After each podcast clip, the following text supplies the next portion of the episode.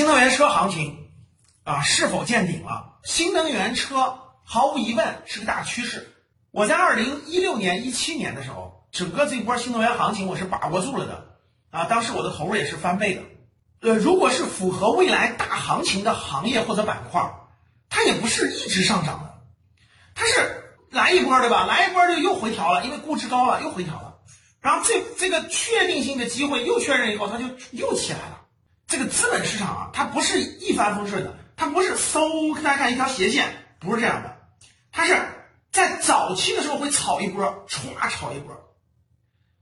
然后呢，炒上来以后透支了未来两到三年，然后跌下来，跌下来以后跌的估值是不是合理了？差不多合理了，对吧？但是这个市场在增长啊，新能源车的产量在越来越多，消耗卖的越来越多，市场认可越来越多，它上一波下来以后呢？